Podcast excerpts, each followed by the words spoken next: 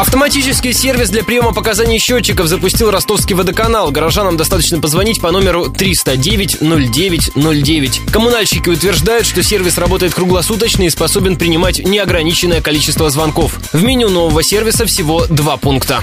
Чтобы передать показания или узнать свою задолженность, нажмите 1. Для получения информации по аварийности в городе обратитесь по телефону горячей линии 283 17 17.